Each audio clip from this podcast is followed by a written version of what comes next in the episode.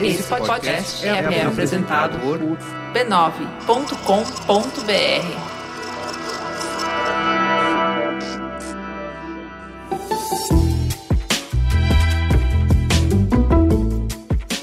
Mamileiros e mamiletes, bem-vindo ao nosso espaço de encontro para debater temas polêmicos com empatia e respeito. Eu sou a Cris Bartz. Eu sou a Juva Lauer. E esse é o Mamilos, o podcast que faz jornalismo de peito aberto. Antes de começar qualquer coisa, a gente gostaria de agradecer muito aos 48 novos apoiadores do Mamilos que chegaram na última semana. A gente fica muito emocionada com o carinho e a confiança que vocês depositam na gente, com esse compromisso voluntário de apoiar a nossa jornada. Vamos juntos! e temos novidade para contar para vocês. Bom, estreamos um novo podcast na família B9. Vem entender um pouco sobre o que a gente está falando. Na terça-feira, lançamos o Beleza para quem? Apresentado pela incrível Marina Santelena para falar sobre moda e autoconhecimento apoiados pela Ana Capri. Você se lembra desse nome, né? O Beleza Pra Quem? Ele foi o episódio 138 do Mamilos e rendeu conversa para mais de metro. Então a gente entendeu que tinha espaço para criar um spin-off.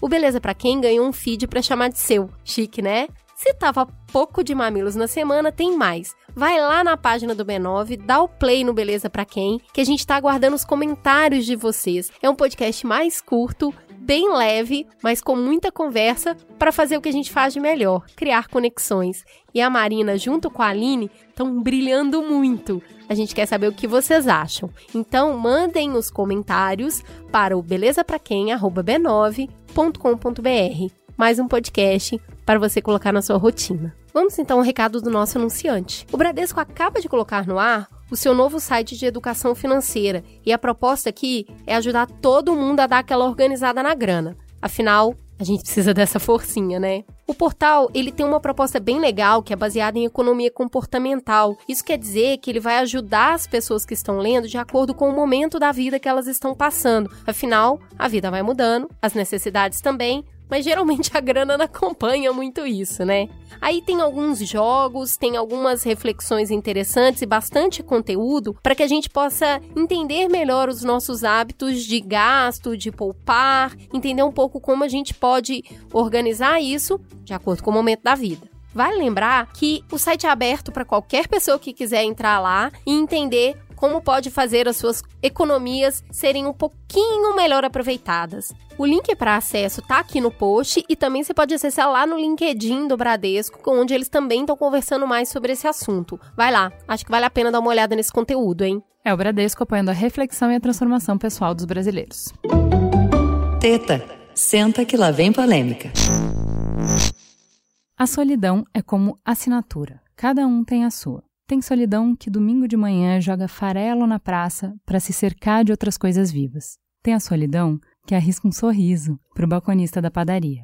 Tem a solidão que está super feliz em escolher uma poltrona só no cinema. Tem a solidão que no fim do filme sente falta de ter com quem comentar. Tem solidão que te acorda de madrugada com saudade de ter com quem dividir a solidão. Tem solidão bonita, como um deserto prestes a anoitecer. E tem solidão bagunçada, como a louça suja de cinco dias transbordando na pia. Tem solidão que transborda em páginas, instrumentos musicais e muros. Solidão, que poeira leve, como canta Tom Zé. Solidão de paletó, de uniforme, com a cara cheia de rugas, com a cara cheia de espinhas, com a cara do pai, da mãe. Solidão com a foto no mural de funcionários do mês. No altar, no pódio, embaixo da ponte. Tem a solidão do guarda-chuva pequeno, que te garante abrigo no meio da chuva. Tem a solidão do foguete espacial, Yuri Gagarin, em 1961, olhando esse nosso ponto solitário no universo e dizendo: a Terra é azul. O azul que a Terra emitiu em 1961 existiu apenas nos olhos do astronauta. E esse azul também foi um tipo de solidão, a da testemunha solitária. Aqui embaixo, de lá para cá, o mundo foi ficando cada vez mais colorido e, ao mesmo tempo, mais cinza. E nossas vidas cada vez mais coloridas e cada vez mais cinzas. Nossos aparelhos emitem milhões de cores, mas não devemos nos esquecer: a pele humana também é touch. Os olhos humanos também são screen. Nosso coração também é portátil. E a nossa capacidade de sentir as coisas é a nossa tecnologia mais poderosa. Sentir o tempo e as emoções, sentir as distâncias e sentir as ausências. Porque entendemos a ausência, entendemos a presença, a dos outros e a nós. Na verdade, todas sendo uma coisa só, um ponto azul no escuro infinito. Talvez, quando cientistas emitem sinais de rádio e sondas espaciais para o espaço, seja a Terra jogando seus farelos para o universo, enquanto se senta numa praça, na manhã de domingo, para se cercar de outras coisas vivas. O Mamilos de hoje vai falar sobre solidão. Mas a gente não tá sozinha para fazer isso. Olha que mesa incrível veio para completar essa história. Primeiro quem veio do Rio de Janeiro numa semana corridíssima que ela estará em quatro estados em quatro dias, Viviane Mosé. Olá, bom dia a todos. Um prazer estar aqui. Uma alegria estar com vocês todos. Fala para quem tá atrasado no bonde da vida e não sabe quem é você na fila do pão. Quem você é, Viviane? Ah, isso é muito difícil falar. Você não quer tentar você?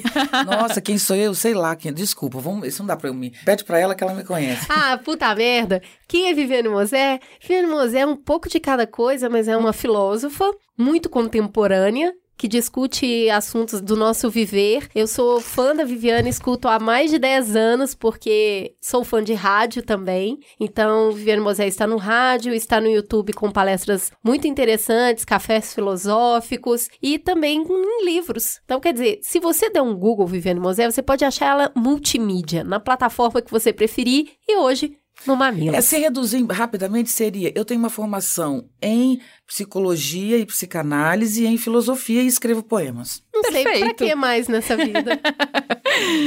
e temos a honra de receber aqui Débora Suchek. Débora, bem-vinda. Obrigada. Se apresente para os nossos ouvintes. Quem é você na noite? Na verdade, eu sou matutina, então não sou ninguém na noite. Eu sou uma dormidora na noite. Eu sou cientista, professora universitária, trabalho basicamente com a interface entre o estresse e transtornos psiquiátricos utilizando modelos animais. Então, eu sou uma cientista básica. Que legal, adorei.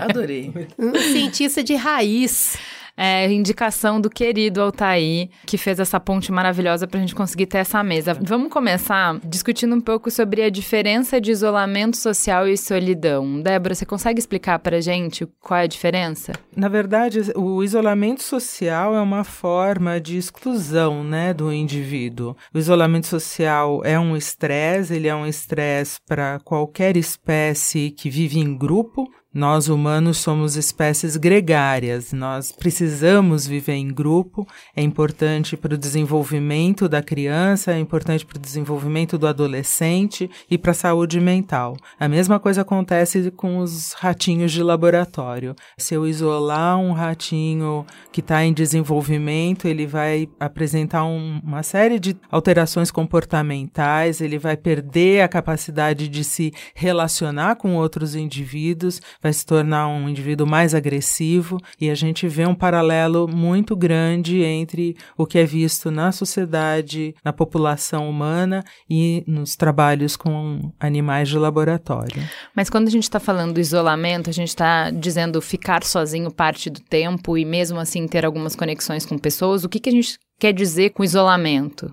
É do, não ter contato de, algum? Do ponto de vista biológico, seria a perda do contato com outros indivíduos da mesma espécie. Perda total. A perda total para o ser humano, eu acho que é impossível, a não ser que o indivíduo escolha estar sozinho e se isole do contato. Agora, se é uma exclusão, se é algo externo a ele, eu acho um pouco difícil que seja um isolamento absoluto. Por que, que o isolamento social ele dói pra gente fisicamente? Por que, que existe um, um, um impacto físico desse isolamento? Porque evolutivamente e geneticamente nós precisamos viver em grupo. É assim que nós evoluímos como espécie. Né? As espécies gregárias elas evoluíram porque elas formaram um grupo. As espécies que vivem isoladamente, a evolução delas envolve este isolamento. Não é o caso do ser humano.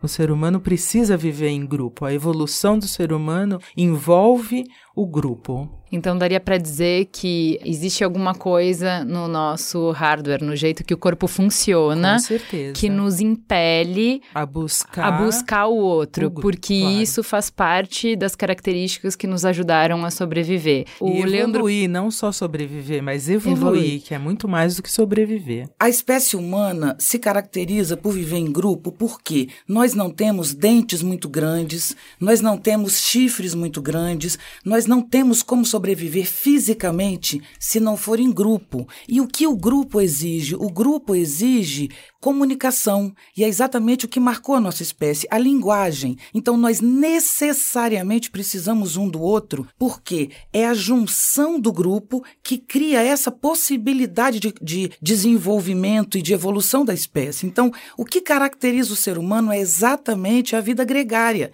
Isso é necessidade, né? Essa, essa possibilidade de fato, de fato não existe. Agora, outra coisa é a solidão. Solidão é um estado de abandono, que é completamente diferente do estado de solidão. São diferenças bem significativas, né? A gente tem um relato que eu acho que nos ajuda a fazer essa distinção de um jeito melhor. Cris, você lê, por favor, pra gente o relato do Tiago? Meu nome é Tiago, eu tenho 35 anos e sou portador de deficiência física, que é uma paralisia facial e deformismo na mão esquerda. Fisicamente, eu não possuo nenhuma limitação, mas por causa da paralisia facial, eu não tenho expressões como sorrir e chorar. Isso atrapalha muito o meu convívio social. Na adolescência, sempre fui sozinho, não por opção. Por ter uma expressão facial fechada, eu tenho cara de bravo e eu não conseguia fazer parte de nenhum grupo e eu era o adolescente isolado. Na época, até tive um amigo, ele fazia parte de um grupo, mas eu não conseguia interagir nem com esse grupo. E daí eu interagia só com esse amigo e ele fazia a interface com o grupo. Com o passar dos anos, e depois de muitas paixões não correspondidas, por medo de ficar ainda mais sozinho,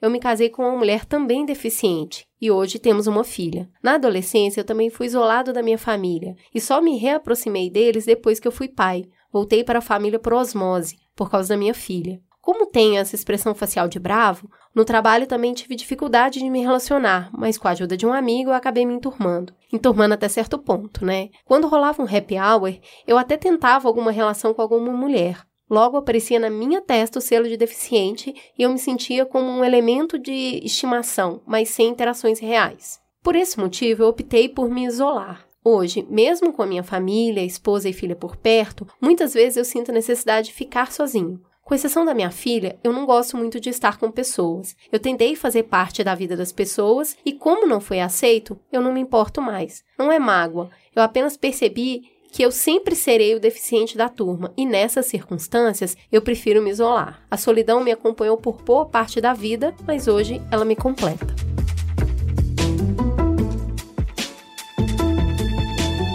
Então, Vivi, aqui a gente está falando de um sentimento de desconexão com o outro, de não caber, de não ser acolhido, de não encontrar uma identificação, de não pertencimento, eu acho. Como é que isso nos faz sofrer? É interessante porque ele, ele começa falando deficiente. Eu entendo perfeitamente o que o Tiago está dizendo, mas a palavra deficiência já parte de um conceito de normalidade. Então, ser deficiente é não participar de um determinado padrão. Isso é insuportável para o ser humano. É horroroso você não se enquadrar. Então, você falou a palavra pertencimento. Todos nós somos seres, fragmento nós somos, porque nós somos muito pequenininhos diante da natureza. A natureza é infinita, então nós somos muito pequenininhos. A conexão com os outros, o pertencer a um lugar é que nos vincula e que nos possibilita a existência. Uma pessoa que não tem pertencimento, que não pertence a nenhum território, nenhum lugar, que se sente isolada, ela não faz parte da humanidade. Então é desumano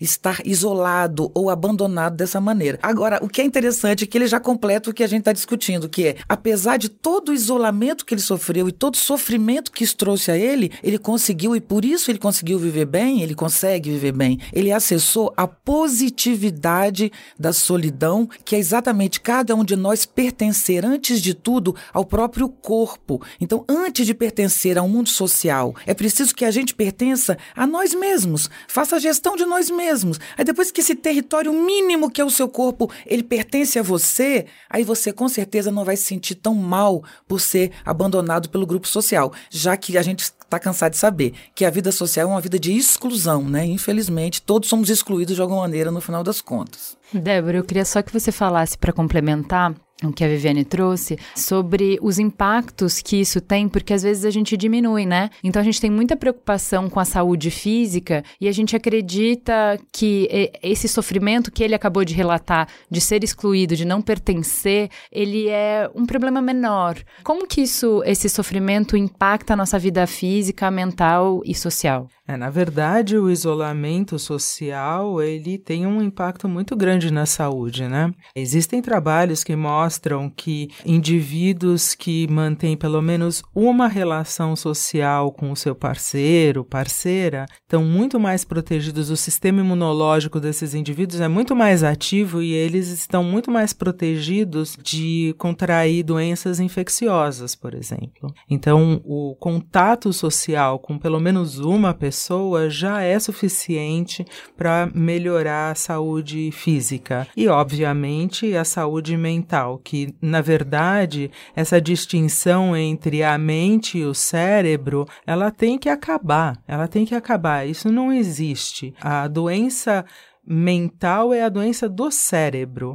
Uh, o cérebro produz uma série de hormônios, uma série de neurotransmissores que faz com que a nossa saúde mental seja mantida. Então, o sistema imunológico, ele não é um sistema periférico, ele é um sistema no sistema nervoso central. A gente tem células que produzem hormônios e substâncias que combatem infecções, que combatem doenças que a gente acha que pertencem só ao corpo. Mas o cérebro está dentro do corpo, não existe cérebro fora do corpo. Eu achei bem interessante o, estudo fazendo essa conexão com o que você tinha falado de evolução, né? De que quando a gente está isolado, a gente se sente inconscientemente ameaçado e a gente fica em estado de constante alerta. Exato. É esse estado de atenção que aumenta a inflamação no corpo e reduz a nossa capacidade de combater a infecção. Então imagina que, é, como a nossa saúde está doente, de que a gente olha para os efeitos e tenta combater o efeito sem enxergar a causa é uma sociedade doente, né, Viviane? Acho que isso você pode. É, não. O que eu gostaria de completar, o que você falou, que eu achei bem interessante, é que existe uma coisa chamada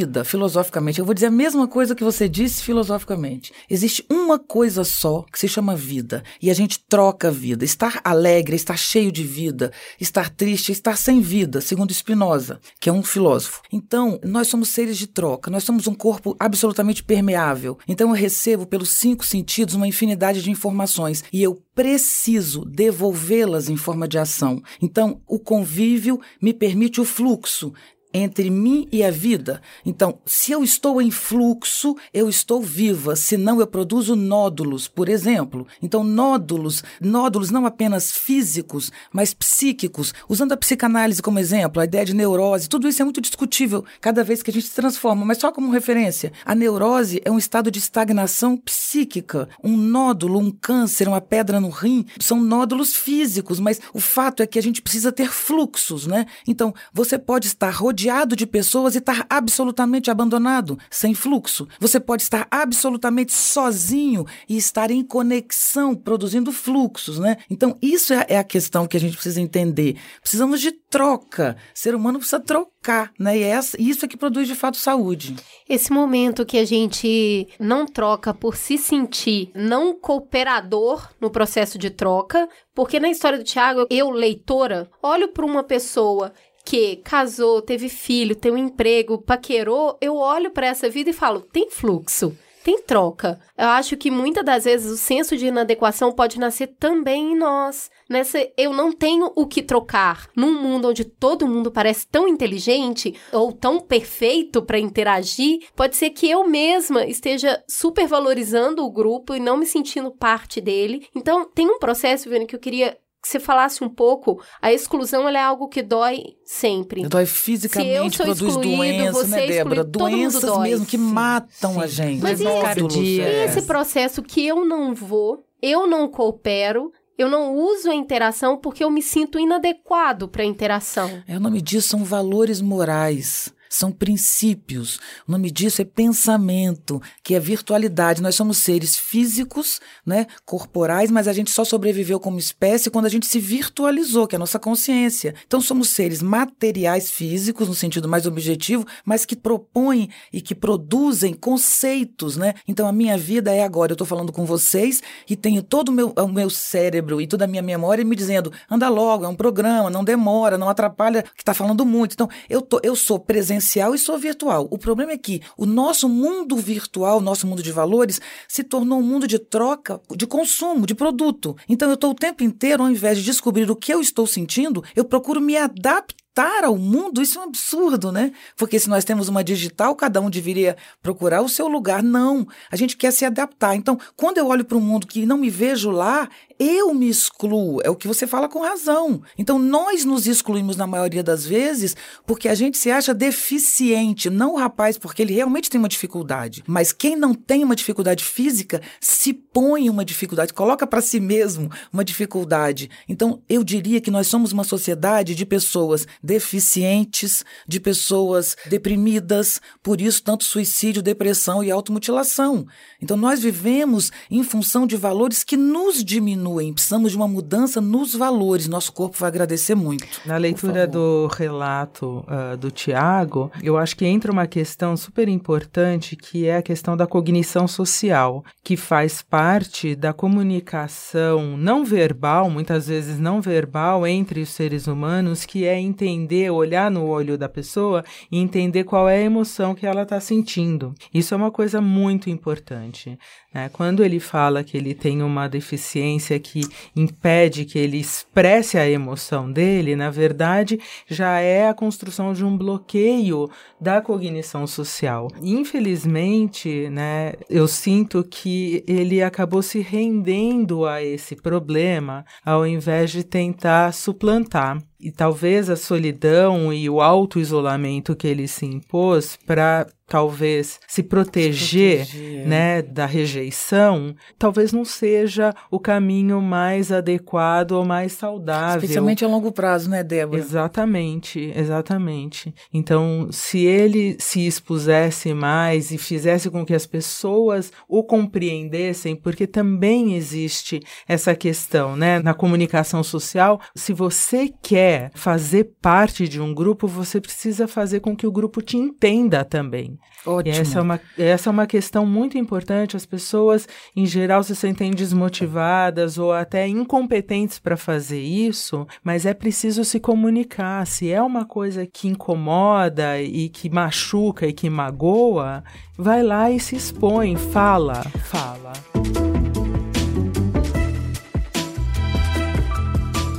Então, Viviane, esse processo de fazer parte é um processo violento, né?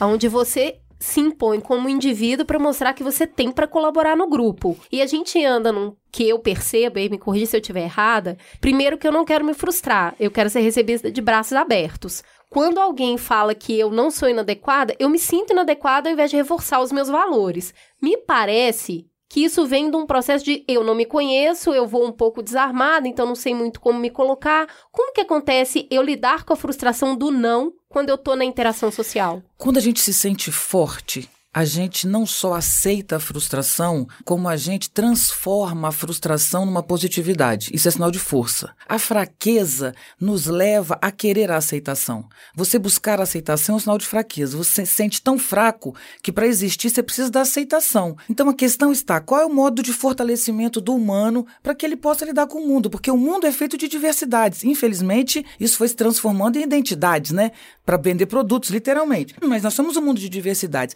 A vida é violenta em si. A violência não é produto do tráfico e do crime, é um tipo de violência, porque a gente vê uma tsunami, algo violento, que destrói uma, uma civilização. A vida é violenta, a alegria é violenta. Se você está alegre demais, você pode ficar tão alegre que você fica deprimido, de tanta intensidade. E eu vou dizer rapidamente uma coisa que é longa, mas existem algumas maneiras de exercer poder, segundo Michel Foucault. Um é o poder repressivo, que eu, eu reprimo a sua força, através da prisão, através de grades. Outro é o poder disciplinar em que, ao invés de deixar você crescer e você vai errar e eu vou te reprimir, é o poder que te cria fraco, que desde pequeno estabelece que você seja fraco. Nós somos uma sociedade disciplinar, nós crescemos fracos, ninguém nos incentiva a coragem, nenhum pai fala pro seu filho, eu quero um filho corajoso. Não, eu quero um filho é, obediente. É, obediente. Então, a passividade do aluno em sala de aula, eu quero que responda o que eu tenho interesse. Então, o professor quer que a aula não tenha barulho, que, que os alunos fiquem quietos, o pai quer que o filho responda, tudo bem. Se tudo acontecer como pais e professores querem, nós temos cidadãos deprimidos que buscam a automutilação, a medicação psiquiátrica, o, o uso excessivo de drogas, a autodestruição. Quem é forte, não. Quem é forte vê no desafio uma alegria. E é uma delícia viver os desafios não deveriam nos diminuir em nenhum momento. Eu vou contar agora a história da Núria, que eu acho que ela é um jeito muito pessoal, em primeira pessoa, de colocar o que a Viviane acabou de contar. Meu nome é Núria Lima, sou uma mulher negra de 20 anos, moro no Capão Redondo, na zona sul de São Paulo. Em 2019, eu me formo em publicidade e atualmente trabalho como analista. A minha história com a solidão é longa, ela sempre esteve presente desde a minha infância, na adolescência e agora na vida adulta. Quando eu tinha uns 10 anos, as crianças com quem eu me relacionava eram as mesmas que praticavam bullying comigo. Quase todo o meu período escolar foi assim. Em casa ainda era mais solitário. Eu só via minha mãe à noite, porque quando eu era pequena ela voltou a estudar e trabalhar, e meu pai, que era um alcoólatra, nunca estava em casa, e quando estava era melhor que nem estivesse. Eu era uma criança que me virava como podia, Fazia da imaginação minha melhor amiga, mas a solidão estava ali e era uma questão que sempre tinha um peso. No ensino médio, mudei de escola e comecei a estudar na região central de São Paulo, lugar bem afastado de onde eu morava. A escola tinha outro perfil, burgueses que repetiram de ano e que os pais não queriam mais pagar escola particular. Nessa nova escola, tinha uma minoria, que assim como eu, saía da periferia e vinha para o centro de São Paulo em busca de um ensino melhor. Ainda assim, era muito difícil me encaixar ali, me enturmar. O descaso dos alunos e dos professores com essa minoria era escrachado e me desmotivava. Com 20 anos, quase formada, morando sozinha, me deparo em outro contexto de solidão. Os amigos que eu fiz ao longo da vida já não são mais presentes, e uma parte da família, ainda que tóxica, também não é mais presente. Quando você vira adulto, você entra na vibe de se afastar de tudo que te faz mal, e é nessas que a gente acaba ainda mais sozinho. Hoje, na minha casa, a minha única companhia é minha gata. Ela concorda com as minhas ideologias, com todos os meus pontos de vista. Ela me acolhe, me observa sem julgamento, mas é silenciosa e extremamente solitário. Eu passo o dia inteiro fora de casa num trabalho em que eu não tenho proximidade com ninguém, onde meu único companheiro é o meu próprio computador. Parece que todo círculo que eu entro exclui algo, um aspecto, uma parte de mim. As conversas com os meus amigos não são mais profundas o suficiente. Eles, na minha concepção, já não se importam tanto. Sabe aquela coisa de curtir a solidão? Parece que eu fiz isso minha vida toda e agora simplesmente não dá mais. De repente, você acaba sentindo falta até da briga com seu primo de direita ou com a sua prima militante, sabe? Da saudade até da minha mãe me dando bronca por eu ainda não ter lavado a louça. Eu tenho muita vontade de pertencer. Acho que a solidão está muito ligada ao pertencer. Para mim, a solidão é não pertencer. Sabe essa coisa? Essa é a minha família, esse é o meu grupo de amigos. Então, na solidão, nada disso mais é real. Você não pertence a nada. Tudo parece apenas a silhueta de algo que você conhece, que você almeja, mas não pode ter.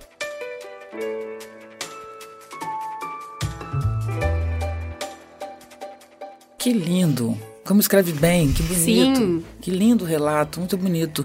A solidão, ela pode ser um exercício de poder.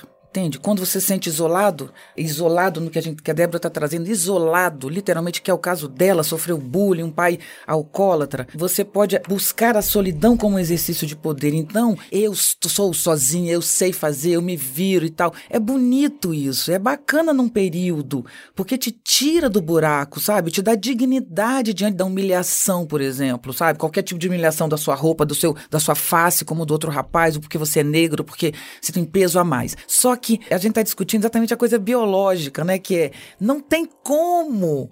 Você precisa conviver, é necessário. Então, ela se recuperou. A, a dica que eu daria é: você se recuperou do sofrimento, da, do isolamento, na solidão, rapidamente se sentindo forte, volte ao convívio, porque esse conflito é lindo. Brigar é parte da vida. Eu me pergunto, quer dizer, eu até poderia dizer como nasceu, porque esse é meu tema, mas eu sempre me pergunto por que essa ideia de felicidade nos faz tão mal? Porque a felicidade é uma idealização. Aí você quer chegar a um lugar onde não tenha conflito. Mas onde não tem conflito, conflito não tem alegria nem felicidade, tem tristeza.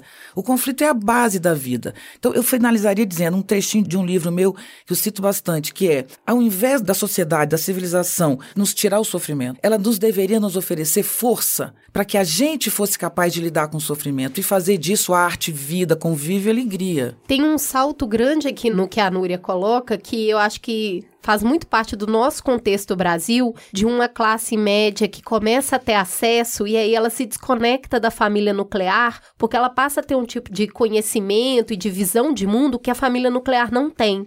E aí, o interessante é que eu acredito que a gente possa fazer uma, um, uma volta aí, né? Você constrói a sua família nova, onde você troca um tipo de conhecimento e você retroalimenta a família nuclear com carinho e compaixão, que você só consegue ter porque você ampliou a sua visão de mundo. Como que é esse aspecto de ampliar a visão do mundo para alimentar o processo que você está presente. É exatamente o que você está falando. E, e, eu vou te dizer mais: nós estamos numa sociedade em rede. Rede significa que não tem mais nem a família nuclear e a outra. Todas, nós temos muitas famílias. Então a gente tem que aprender a conviver com todas as famílias. Há famílias em que eu não converso sobre política, inclusive na minha própria família, uma parte, que não dá problema. O WhatsApp da família da Viviane Moser. Mas é grave, fica complicado. Mas a gente tem famílias, por exemplo, a gente tem amigos que só funcionam tomando um chopp. Por que, que eu tenho que ter mais do que o chopp? São só. Ah, mas é amigo de qual o problema? Tem pessoas que eu convivo no transporte, tem pessoas que eu convivo porque dividem comigo uma visão específica, acadêmica. Eu vou sair daqui e vou logo atrás da Débora, porque eu adorei o trabalho dela. E nós vamos trocar coisas de um num nível que outras pessoas não vão trocar. Então, a gente não tem que ter um ou outro. É E, E e E. A sociedade em rede é o E, é isso que a gente tem que sempre aprender. Sempre somando, sempre somando. Que ninguém pode nos dar tudo que a gente quer também, entendeu? Então, assim, a conexão que essa família nuclear pode te dar que ninguém vai vir depois na sua vida vai te dar é o fato de que elas compartilharam com vocês os, os momentos iniciais da sua vida. Então, a conexão que você tem com o irmão, porque ele estava lá, ninguém mais estava. Ah, mas meu irmão virou uma pessoa que fala isso, isso, isso. Tá. Pessoas que falam igual você pensa filosoficamente, você vai encontrar na academia, você vai encontrar em outros lugares da vida. Existem milhões de pessoas com quem você pode ter afinidade intelectual. Pessoas que têm afinidade de estilo de vida. Ah, meu irmão virou sedentário, eu sou uma pessoa super, faço spinning e não sei o quê. Tá. Estilo de vida, você tem milhões de pessoas que podem ter essa afinidade quem compartilhou o início da vida, quem sabe de onde você veio, por que, que você se comporta da maneira que você se comporta, quais são as bases lá de trás, gerações e gerações e gerações que você repete, seus ciclos viciosos, é o seu irmão, são seus Sem primos, é a sua tia. Sem dúvida. Então, saber o que, que você pode tirar de cada relacionamento e como é uma sabedoria mesmo, né, Viviane? É, isso, isso eu já passo para Débora, porque aí é dela. É. Eu queria justamente comentar sobre isso, porque quando a gente fala de estresse, adversidades, a gente tem que pensar em variabilidade individual. Os indivíduos não reagem à diversidade da mesma forma. Existe um conceito muito bonito né, na área biopsiquiátrica, biopsicológica, que é o conceito de vulnerabilidade e resiliência. A resiliência ela é construída ao longo da vida e ela começa com as primeiras relações sociais que a gente experimenta na vida, que é com a família. Famílias que têm vínculos estáveis, saudáveis, formam indivíduos resilientes, indivíduos que sabem se relacionar com outras pessoas, indivíduos que entendem a emoção dos outros, que são empáticos, né, que têm aquela empatia de compreender o pensamento e a emoção do outro, são indivíduos que lidam com a adversidade de forma adaptativa, de forma saudável, aprendem com a adversidade. A Viviane falou uma coisa que, para mim, eu acho que é fundamental para a saúde mental, que é você aprender com a adversidade. Não existe um mundo ideal onde tudo que você disser é perfeito, você é o dono da verdade, você sabe tudo e todos concordam com você. Isso é uma balela, isso é uma ilusão que eu acho que é essa ilusão que está levando os indivíduos a ficarem mentalmente doentes. Exatamente. Porque eles estão esperando uma coisa que não existe e que nem é saudável Nem é saudável. A diversidade faz com que a gente cresça, a gente evolua, né? A diversidade é que faz a gente evoluir. Não é o igual. O igual é, é igual. o igual, assim. É quentinho, ela, a, a mas é Núria... é morno, né? Então, mas a Núria falou hum. da gatinha dela. Os meus cachorros, eu tenho dois cachorros que são maravilhosos, que eu amo de paixão, que são como meus filhos, e que realmente a falta de julgamento que o animal tem em relação a gente é um conforto. Mas eu não me relaciono exclusivamente com eles. A troca que a gente tem de amor, de compartilhar espaço e carinho é uma coisa. Mas eu não consigo viver só com eles. Eu preciso dos meus grupos, eu preciso de pessoas que estão me desafiando o tempo todo, que estão dizendo para mim: não, isso que você está falando está errado. É legal ouvir isso? Não é legal. Eu não gosto de ouvir isso, mas eu aprendo com isso, eu melhoro com isso.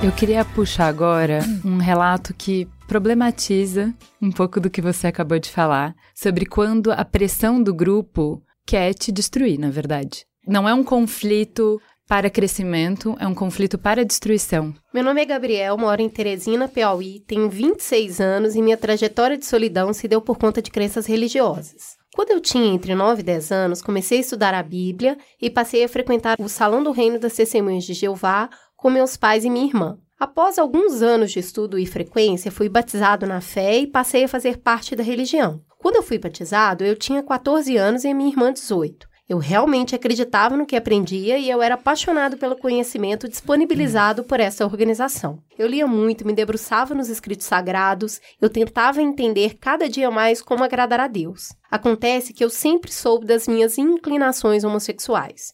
Era escrito assim nas publicações religiosas, mas eu tinha tanta vergonha, culpa e medo que eu não conseguia compartilhar isso com ninguém. Eu vivia numa mesa redonda de pressões desde a infância. O medo que alguém descobrisse o que eu sentia era muito forte e me fazia tremer, ter taquicardia. Eu desenvolvi uma ansiedade patológica, a ponto de não conseguir comer nada pela manhã durante anos.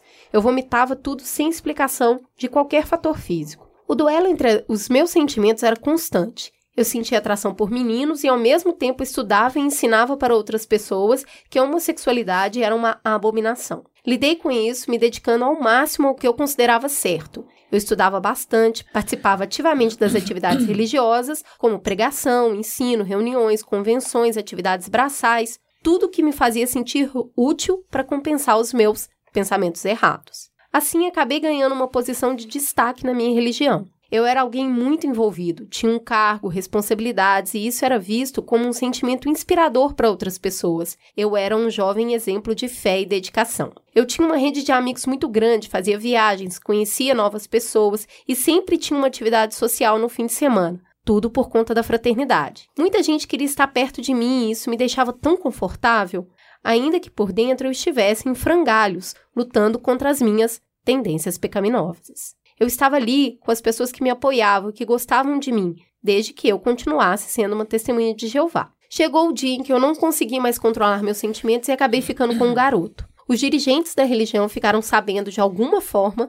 e eu confessei antes que eles me abordassem. Eu fui julgado por três pessoas e punido com a perda do cargo que eu tinha na época. Eu era muito jovem e uns seis meses depois, aconteceu de novo. Fiquei com um menino e voluntariamente contei o ocorrido aos dirigentes. A punição foi mais severa me expulsaram da religião. O nome do processo é desassociação. A pessoa desassociada é punida com ostracismo por parte dos demais membros. As pessoas com que eu convivia por anos simplesmente deixaram de falar comigo. Nem oi elas me davam se me encontravam na rua. Nada. Elas fazem isso porque acreditam ser o certo e eu respeito esse posicionamento. Afinal, eu também acreditava nisso.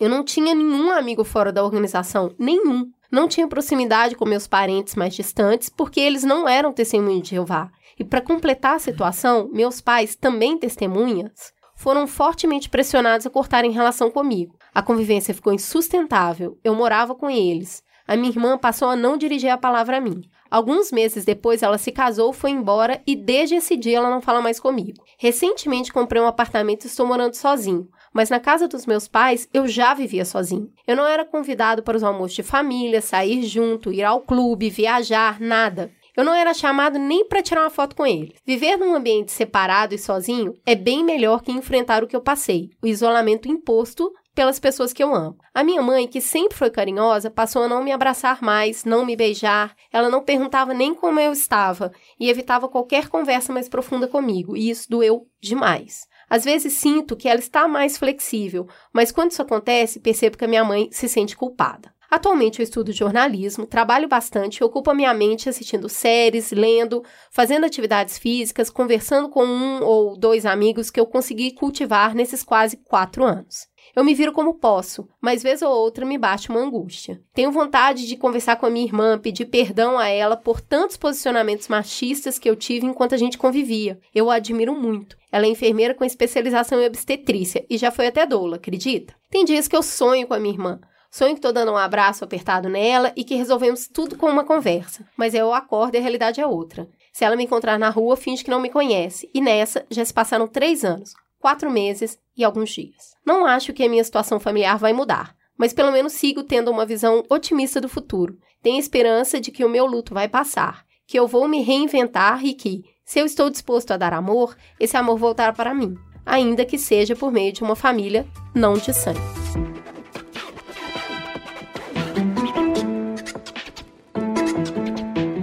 Gabriel, ouvintes. A maioria das pessoas sabem que eu vim de uma família de testemunhas de Jeová e que com 15 anos eu falei que eu não queria ser testemunha de Jeová e essas pessoas não falam comigo até hoje. É óbvio, eu conhecia só testemunhas de Jeová e eram todos os amigos que eu tinha. A ponto de pessoas mudarem de calçada quando me vissem, ou mesmo na fila do banco, quando o caixa me reconhecia, ele fechava o caixa para não me atender. Basicamente, ninguém tocava no que eu tocava, inclusive a minha família nuclear. É sim muito difícil esse processo de isolamento de tudo que você conhece. Por outro lado, existe um mundo gigante que você não conhece. E é quando te jogam nesse mundo que você tem uma escolha ou se fechar e sentir muita falta do que você não tem mais, olhar para esse mundo enorme e falar: eu vou criar outras famílias. Tem só quatro anos que isso aconteceu. Então, o que eu tenho para te dizer é que existe uma dor muito grande para sua família também.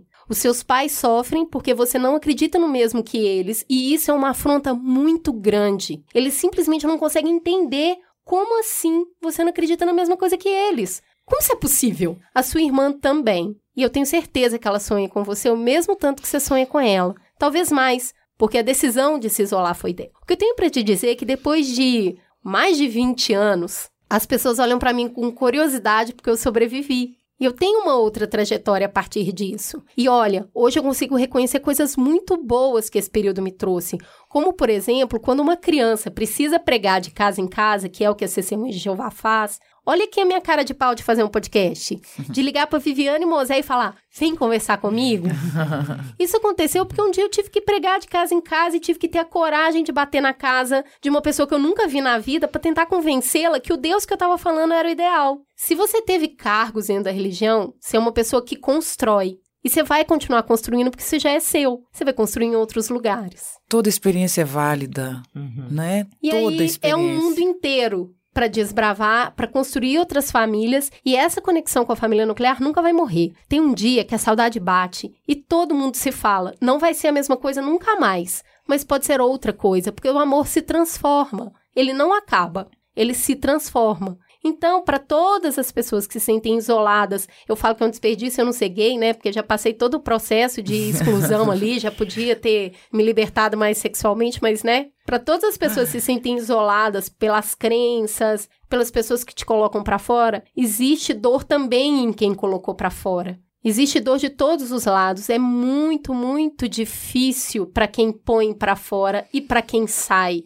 Mas a gente pode se conectar de outras maneiras e relembrar que tem coisas boas naquilo que a gente deixou para trás também, como aprender a cantar na igreja, como ter desenvoltura de liderança quando se faz com um grupo de jovens dentro da igreja. A gente é muitas coisas e a gente leva esse conhecimento para esse mundo novo. E olha, você tem toda a razão. Quando a gente ama, a gente é amado. E o que não está faltando aqui é amor. Tem processos dolorosos no meio. Mas o que não falta é amor, então tem construção, tem fluxo. Ele merece um prêmio, né? É. Porque ele, Nossa, ele, ele já maravilhoso. venceu. Ele é maravilhoso. Porque ele poderia ter morrido, e a Débora sabe disso, ele poderia ter morrido de doença, porque nós somos seres metafóricos. Nós não temos uma existência real. Como eu disse, a metade de nós é física, a outra metade é psíquica, é feita de memória. A espécie Homo sapiens nasceu quando aumentou o volume cerebral. Então nós somos feitos de memória. Então, quando você- alguém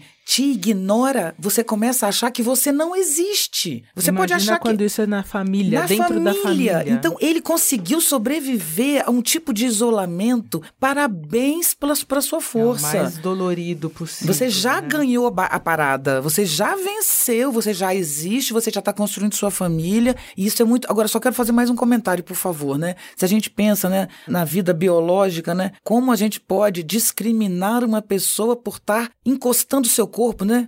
No fundo, a gente está falando disso, um corpo que se esfrega em outro, não é isso? Quero dizer, quer dizer que dois corpos iguais não podem se encostar e se esfregar para fazer amor, para fazer desejo? Por quê? Porque uma pessoa vai ser destruída por ser homossexual. Eu espero que um dia a gente tenha muita vergonha de um relato como esse. Então, é, o que eu acho que é importante a gente colocar aqui é a força da brutalidade desta violência. Porque a gente condena a violência, teoricamente, né? A gente condena a violência física, mas a gente não tem. Dimensão, No, no né? geral, né? Não tô falando na ciência, porque a ciência tem. A dimensão da violência, que é um grupo inteiro, porque é na família nuclear, que é. Você veio daí. É, se teu pai te tirou o direito de existir, então você não existe, né? Então sua família, o muito primeiro grave. lugar em que você se viu, eu existo, foi ali, eles falaram, você não existe mais. E no núcleo expandido, porque eu e a Cris, a gente veio de religião fundamentalista, que é, tudo a sua vida se resume àquilo, você não tem amigos fora, porque eles te falaram que não precisava, que bastava aquilo ali. Então todo o seu círculo, todas as pessoas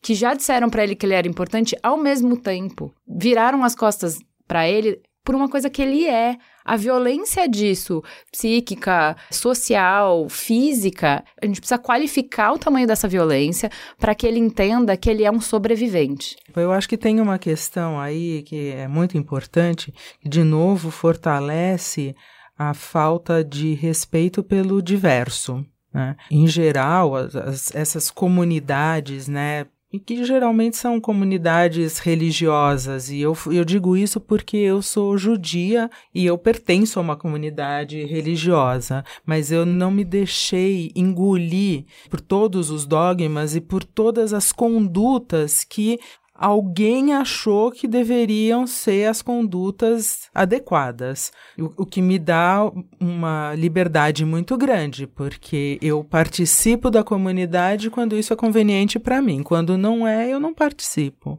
E se não me aceitarem da forma como eu sou, beleza, eu vou embora e vou buscar uma outra comunidade. O que acontece nas comunidades religiosas, nos grupos religiosos, é que todos têm que se comportar de uma certa forma. E se você não se encaixa nisso, você é um pária. E isso é uma violência absurda, absurda. Total, completa, de você não aceitar alguém que seja diferente daquilo que o teu dogma definiu que deve ser. E é muito eficiente, é uma forma de Muito. controle de comportamento É uma pressão mais enorme. eficiente até do que eu vou te bater. O Invisibilia tem um, um episódio que fala sobre como na história humana essa forma de controle de comportamento já foi muito usado desde os primórdios lá. Então, assim, a gente. Pessoas que são violentas fisicamente são mais perigosas para o grupo. Então, o grupo inteiro virava as costas para essas pessoas, essas pessoas morriam. Então, como é que a gente fez o controle social de comportamento? Então, a gente sempre definiu como grupo quais eram os comportamentos aceitáveis e não, e a gente punia com isolamento social para a morte aquelas pessoas que estavam desviantes da norma. Então, ele- eles mostram um caso de como que isso funciona hoje em dia, mostrando o isolamento que a comunidade de heavy metal, de metaleiros, fizeram com pedófilos. Então, quando se descobriu pedofilia no meio, eles fizeram o jeito mais primitivo de isolamento, que é o, o jeito da- que essa comunidade religiosa fez, só para tirar o estigma do religioso, trazer como uma discussão mais ampla. E aí era assim, se descobriam se tinha alguma coisa, você era co- completamente isolado, exatamente igual essa comunidade religiosa fez. E aí o, o episódio vai fazendo uma crítica de eh, esse poder é um, é um poder supremo. Você destrói uma pessoa. É difícil você ter esse poder. E faz essa, essa reflexão de, tá, é bem violento, mas foi bem usado durante a evolução humana, em vários momentos históricos, e é bem eficiente. Eu queria que a Vivi falasse um pouco sobre isso. É, não, é impressionante. Eu me lembrei de uma referência, eu não sei exatamente qual o trabalho, mas a história se basta, que é, psicólogos estudavam uma determinada tribo que tratava da seguinte maneira, como se fosse um pajé no Brasil, mas não é tribo brasileira. Então, o religioso da tribo dizia para alguém, é, um é tipo um xamã, exatamente. Ele, de vez em quando, dizia para alguém, olha, eu tive uma visão e você vai morrer. Toda vez que ele tinha essa visão, a pessoa morria. Então os, as pessoas diziam não, é por sugestão. Então ele uhum. foi sugestionado aquilo. Não, não era isso. Era que quando o pajé dizia que aquela pessoa ia morrer, toda a comunidade acreditava. Então ninguém fazia planos mais com aquela pessoa. Então ela morria por falta de conexão. Então isso de fato mata. E há pouco conversando com uma pessoa, um médico, um homeopata muito querido meu, pensando uma outra situação familiar, eu falei: "Ah, mas a tristeza não mata, né? Deve ter sido". Ele falou: "Mata". Aí exatamente a gente conversava sobre isso. Mata sim. E mata muitas vezes de mortes, entre aspas, naturais, né? Que ah, morreu de coração, morreu de. Né? Mas a vida não existe mais naquele corpo, né? Isso é realmente muito violento. Queria é, juntar o que a Viviane estava falando sobre esse processo de solidão, de desconexão, para a gente ir para um outro lugar, para as escolhas que a gente faz e que às vezes nos levam para um lugar de desconexão que a gente não consegue compreender e por isso a gente não consegue superar.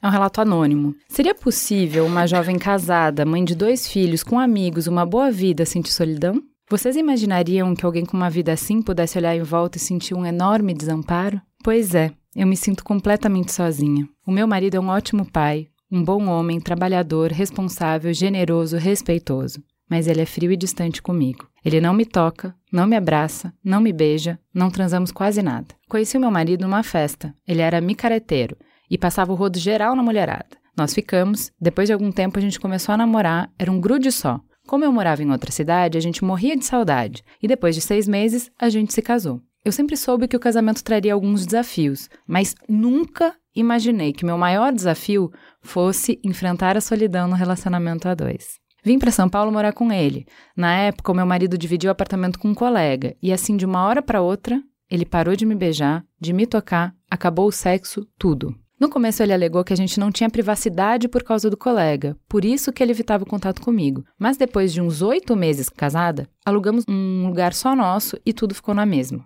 Começamos a discutir muito. Eu pedi atenção, carinho, sexo, alguma interação entre a gente. Eu queria uma vida conjugal. Ele dizia que eu tinha razão e que ele iria tentar. Eu acreditava e seguíamos tentando. Além de toda a falta de contato físico e carinho, meu marido sempre foi muito calado, então também a gente mal conversava. Desde o início do casamento eu já me sentia muito só. Um momento muito delicado no nosso casamento foi quando decidimos ter filhos. Eu pensava comigo: bom, a gente não transa nunca, como é que a gente vai conseguir engravidar? E aí o calvário começou. Porque além de ele ter que transar, descobrimos que ambos temos problemas de fertilidade. E aí era coito programado, posições específicas, remédios, injeções. Toda essa pressão foi um caos. Eu fui me sentindo cada vez mais sozinha, cada vez mais invisível. Para ter uma ideia, estamos juntos há mais de 10 anos e nesse tempo já ficamos períodos de 18 meses, de 3 anos, de 4 anos sem nenhuma relação sexual. Beijo na boca então, já nem me lembro mais como se faz. Em muitos lugares públicos que vamos, ninguém conhece a gente, as pessoas perguntam se somos irmãos. Eu já tive a fase de achar que ele tinha outra,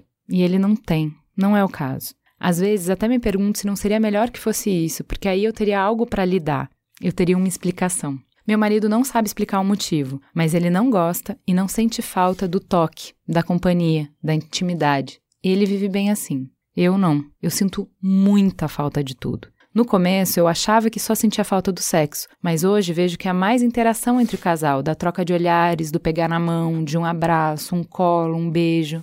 E assim, vamos vivendo quase há 12 anos. Em momentos em que eu estou plena, de bem comigo mesma, as coisas vão muito bem. Mas quando eu não estou numa fase legal, começo a questionar o comportamento dele e exigir algum contato humano. E aí a coisa desanda. Para o meu marido, é uma dificuldade tocar, abraçar, beijar, transar, falar de sentimentos. É quase uma violência contra ele. E eu acredito genuinamente que ele não sabe o motivo de ser assim. meu marido ainda não conseguiu juntar forças para ir atrás de resolver a questão. Depois de ter iniciado meu processo de desconstrução, de estar mais consciente de mim mesma, eu sei que também sou responsável por viver na solidão. Estou ciente do meu poder de escolha e isso me traz uma certa paz. Eu não sei por quanto tempo vou continuar escolhendo essa dinâmica familiar, mas estar consciente da minha situação já me deixa mais segura. O meu marido não é perfeito, eu também não sou. Amo o jeito como ele trata as crianças com carinho. Amo muitas coisas nele. Amo muito do que ele é, mas não amo tudo. E tudo bem. Ao final do dia, ainda está valendo a pena fazer a escolha de permanecer nessa família, mesmo que na solidão.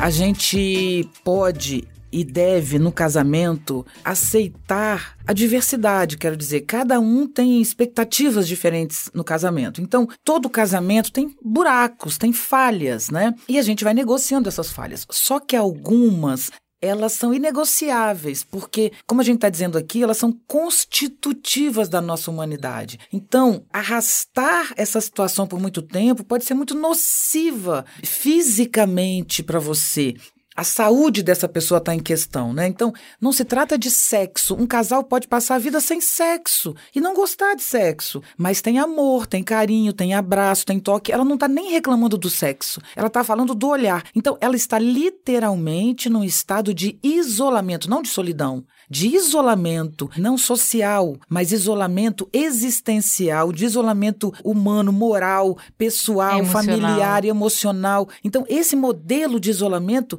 às vezes, ainda é pior do que o social, porque o que mais dói nela é que, teoricamente, está tudo lindo, as pessoas olham que família bonita, né? Então, é impossível para ela juntar essas coisas. Como é que eu posso ter uma família linda e me sentir sozinha? Não, você está sozinha literalmente, o melhor dizendo, abandonada. Eu aconselharia essa pessoa a procurar rapidamente ajuda. O marido dela precisa procurar ajuda e ele tem que entender que ele não está causando só problemas na mulher dele, que podem se colocar como doenças objetivamente, mas nos filhos também. Os filhos não podem viver bem numa família que tem algo tão escondido como isso, ou seja, fingimos que somos um casal, mas não somos. É, o que eu acho profundamente triste é negar o que você estava falando, Viviane, no início da, nossa conversa, a corporalidade da nossa existência, né? Assim, você não ser tocado por uma pessoa, porque é, é, isso, a gente não quer ser tocado o tempo inteiro, a gente não quer ser tocado por todas as pessoas, mas existe um espaço muito específico que a gente reservou para uma pessoa dentro dessa estrutura de sociedade que a gente se propôs. Então a gente construiu o casamento como a única pessoa que vai poder me tocar. A única pessoa entre todas as milhões que existem no mundo é você. Se essa única pessoa não te dá o afeto que você precisa, ela não te reconhece, não reconhece o seu corpo, é uma negação de um aspecto muito importante, não é banal, entende? Eu entendo que a gente está numa sociedade excessivamente erotizada, que a gente fica colocando muita importância no sexo. O sexo não é toda essa Coca-Cola, mas o corpo é, né? A gente ser aceita como um todo, a gente não precisa que o mundo inteiro nos aceite, a gente precisa de uma pessoa. E tu começa com um bebê recém-nascido. Eu, eu, quero que, que a Débora comente, porque isso é muito da natureza. Uhum, é muito Mas biológico. Tudo é muito né? biológico. E isso começa com o bebê. Se a mãe, com a mão, mãe, pai, babá, não importa. Alguém com afeto não contorna o corpo do bebê com a mão, ele pode não ter noção do seu limite, porque depois ele tem que entender onde ele começa, onde ele termina. Então é isso, é fundamental. A gente, quando é bebê, precisa disso, quando cresce, precisa disso, quando é adulto, precisa disso. Um corpo precisa sentir outro corpo para sentir o seu próprio limite. Senão a gente vira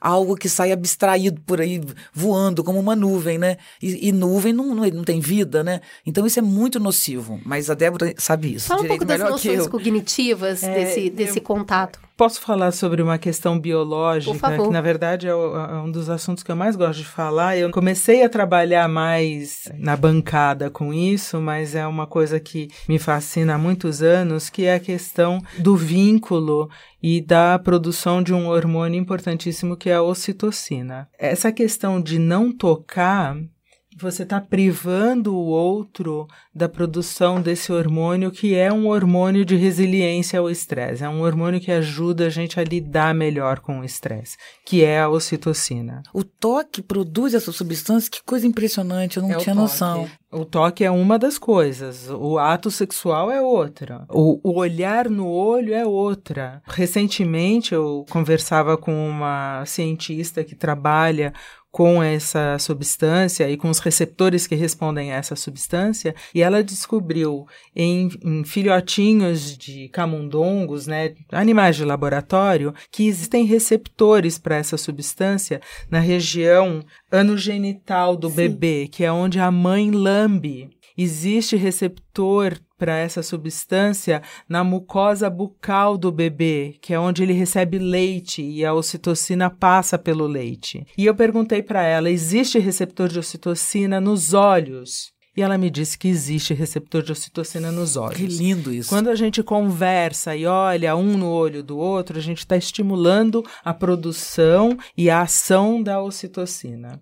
Que máquina perfeita Lindo, temos, né? Lindo, É, eu fico comovida. É, eu também isso, fico. Então, mas- muito lindo. Mas é uma emoção de Agora- dizer, isso é vital. É dizer que isso não é de Sim. só menos importância. Sim. Isso não é de uma subcategoria. Ah, Isso ah. é, ó, nós somos uma máquina. E a máquina precisa desse combustível para viver, para sobreviver. Eu preciso de toque, eu preciso de olhar, eu preciso de carinho para sobreviver. Exatamente, exatamente. Existe um estudo lindo de uma pesquisadora em Israel que trabalha com ocitocina e ela mostra que filhos de mães que são deprimidas e que, portanto, não interagem com essas crianças né, na forma de carinho, toque, essas crianças têm muito mais transtornos de personalidade, elas têm menos produção de ocitocina, assim como as mães também têm menos produção de ocitocina, e elas são menos empáticas, não com outros, mas com a própria mãe.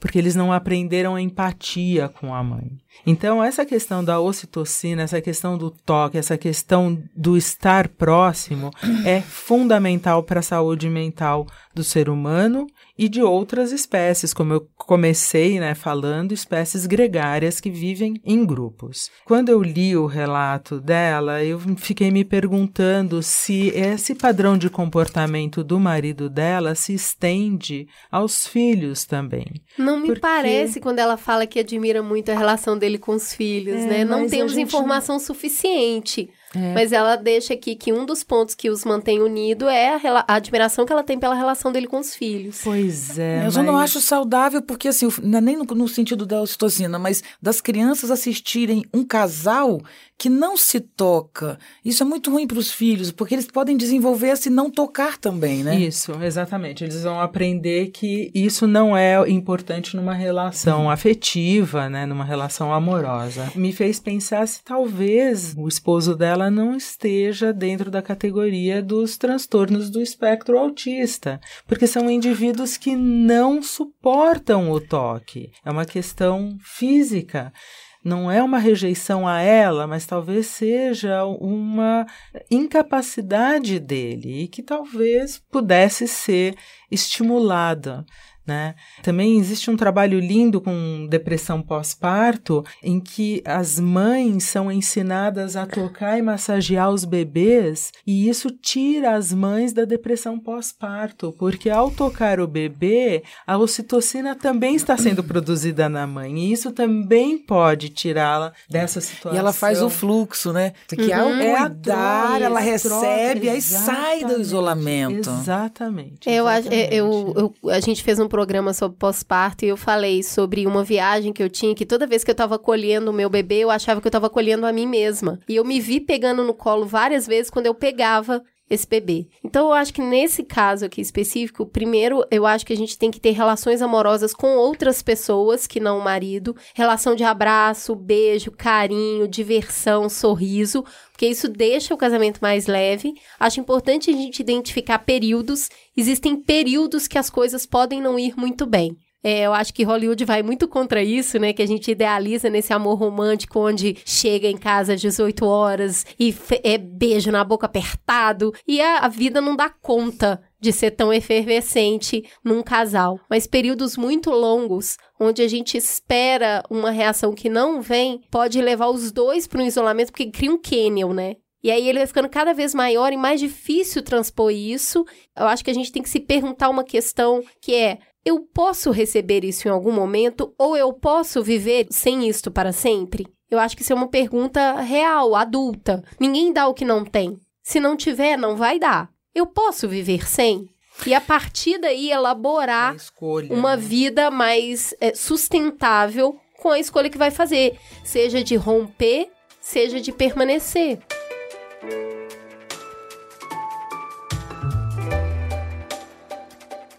Vamos ouvir um próximo relato, porque eu acho que a gente já está na altura do programa que a gente precisa falar sobre como é que a gente sai desse lugar, né? Então, como é que a gente, uma vez que a gente identifica que a gente está desconectado, uma vez que a gente é, identifica que a gente tem um sofrimento por não pertencer, como é que a gente reconstrói a partir disso? A Carolina nos conta. Meu nome é Carol, eu tenho 25 anos, já fui uma pessoa isolada. Hoje estou tentando e conseguindo me reintegrar. Eu sou filha única e em família eu fui bastante distante dos meus pais. Eles sempre trabalharam muito, principalmente a minha mãe, que além de trabalhar fora, ainda limpava nossa casa e fazia comida. Meu pai chegou a morar em outra cidade por três anos por causa do trabalho. Eu frequentava a escola desde bebê, então não desenvolvi um contato com os meus pais por meio de atividades como brincadeiras, leituras, jogos e estudos. Nessa convivência, era só aquela da rotina, e durante o fim de semana os meus pais descansavam da semana corrida de trabalho. Resumindo, eu passei a infância assistindo muita TV e quando brincava com algum jogo, fazia isso sozinha. Quando aparecia algum problema pela frente, eu tentava resolver sem a ajuda de ninguém. Ainda criança, comecei a falar sozinha. As amizades que eu tinha só ficavam no ambiente escolar, nunca fora deles. Por ser tímida e introvertida, na época optei por não ter nenhuma rede social. Eu tinha muito medo de ser julgada.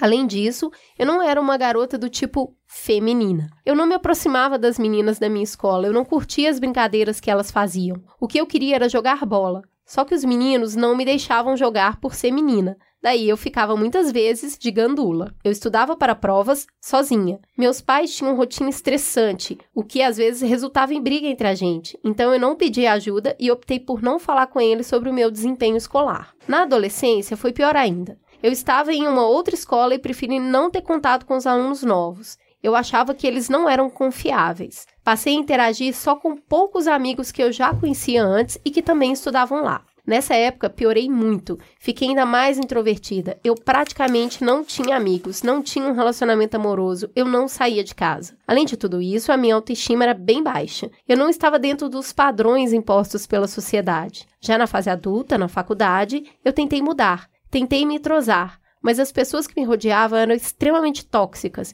e optei novamente pela solidão. Nesse período, eu fiz intercâmbio em outro país e lá desandou de vez. Além da dificuldade da língua, pela minha timidez e falta de iniciativa, eu não conseguia fazer amigos. Para ajudar, no local em que eu estudava, as pessoas não queriam contato e até ignoravam minha presença. Daí eu entrei em depressão. Após o intercâmbio, meu desempenho na universidade caiu muito e a minha condição foi piorando. A solidão me trouxe muitas angústias e fez com que eu me excluísse de ter uma vida normal perdi a oportunidade de viver muita coisa. Só com a terapia e com a ajuda que tenho das pessoas que me cercam, eu consegui romper o ciclo e agora estou tentando alcançar o equilíbrio entre convívio social e o tempo que eu fico sozinha comigo mesma. Pedir ajuda foi o que fez a diferença na minha vida. Eu procurei terapia, comecei a fazer teatro, estou me desenvolvendo mais em relação às amizades e o relacionamento com os meus pais melhorou muito. Hoje eles estão aposentados, a gente conversa e eles me apoiam para que eu continue na terapia e no teatro. O teatro me trouxe o autoconhecimento e desenvolvi a empatia e a confiança nas pessoas. No final de 2017, comecei a trabalhar num lugar novo, que também foi muito importante para minha iniciativa de mudar. Eu tenho um chefe ótimo e colegas incríveis. Trabalho num lugar que me acolhe, onde eu sinto que sou parte da equipe. A terapia o teatro, o meu ambiente de trabalho e até os meus pais depois da aposentadoria são essenciais no meu processo de transformação interna. Hoje tenho pessoas com quem eu posso contar. Eu não estou mais sozinha.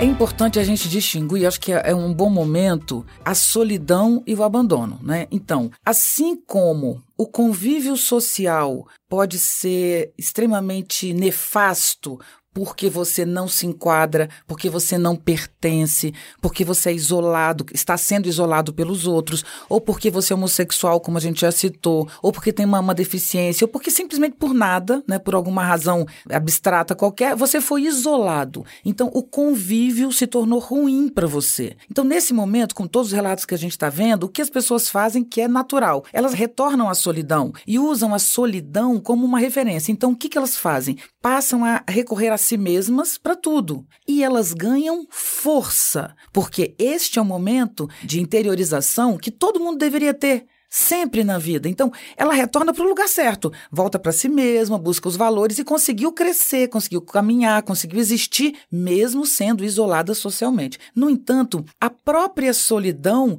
pode se tornar nefasta, porque aí você fica poderoso. Eu me dou bem comigo mesma e não preciso mais de ninguém, mas precisa de alguém. Aí vira exatamente para o oposto. Então, o que é interessante nesse relato é que ela diz: eu consegui conciliar momentos de solidão com momentos de convívio. A própria humanidade está passando por esse processo, né? Então a gente passa por momentos de isolamento. Por exemplo, no final do século XIX era muito comum um jovem, uma jovem, especialmente homem, infelizmente, que as mulheres não tinham essa liberdade, mas de sair em busca de si e de se isolar para buscar. Então você lia muita literatura densa, sabe? Aquela coisa de buscar o autoconhecimento e tal. Hoje por rede social, a gente vive o contrário. Todo mundo tem que conviver, tem que conviver, tem que conviver, tem que ter mil curtidas, tem que ter milhões de curtidas, tem que ter. Então, são momentos muito opostos. Nós vemos hoje um momento gravíssimo é, em relação às taxas de suicídio. O suicídio de jovens é a segunda razão de morte de jovens no mundo todo. E o suicídio de crianças subiu 40% no Brasil nos últimos 10 anos, de 10 a 14. Agora o índice está virando de 8 a 14, para vocês terem uma ideia. Quanto menor a idade, maior o índice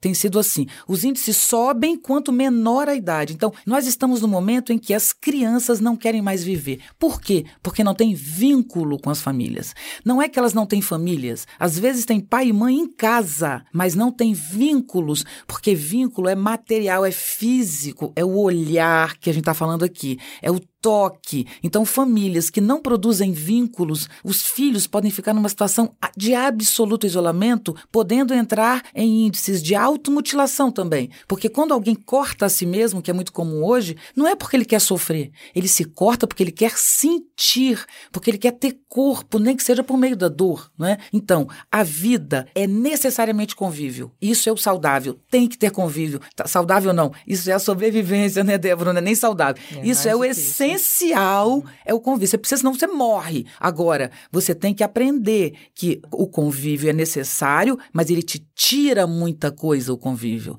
No convívio, o convívio é o lugar de concessão, de abrir mão, de fazer acordo. Você só é mesmo amplo e pleno sozinho.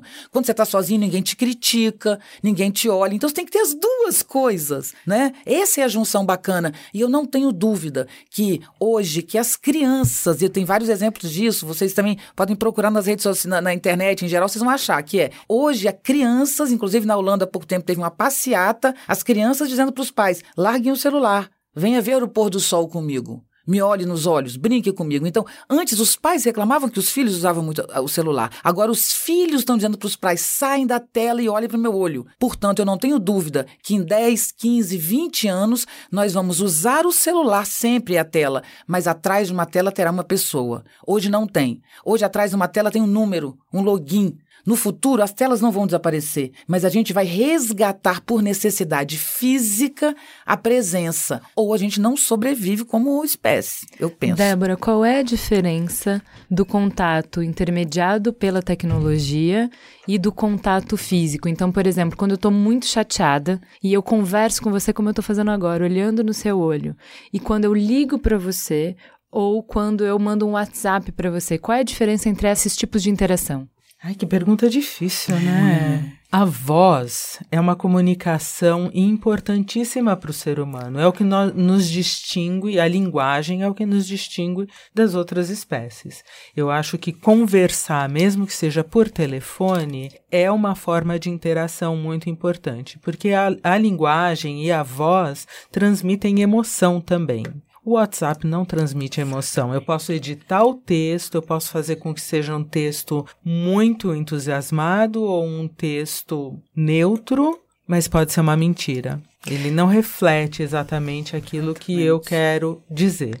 A voz reflete e o toque, o olhar, obviamente, é, é a forma de comunicação mais completa, eu diria. Eu vi a pesquisa que me inspirou a fazer esse programa. É, ela mencionava que, assim, quando você está muito estressado e conversa com uma pessoa que você ama, olho no olho, toque, a voz, tudo presencial, quando você mede os níveis de ocitocina, de cortisol, né, que é o, hormônio que mede o estresse, frequência cardíaca, todos esses índices, índices biológicos, biológicos de estresse, você tem uma melhora de, sei lá, 100% depois que você conversou com uma pessoa presencialmente. Quando você fala por telefone, isso cai um pouco por conta disso que você falou, do olhar e tal. Mas como ainda tem a voz, você ainda tem 50% de diminuição, então tem alguma diferença diferença sensível de conseguir ouvir a voz da pessoa que você ama uhum. num momento de estresse. Quando é por texto, que é o que a gente mais tem usado ultimamente, é zero.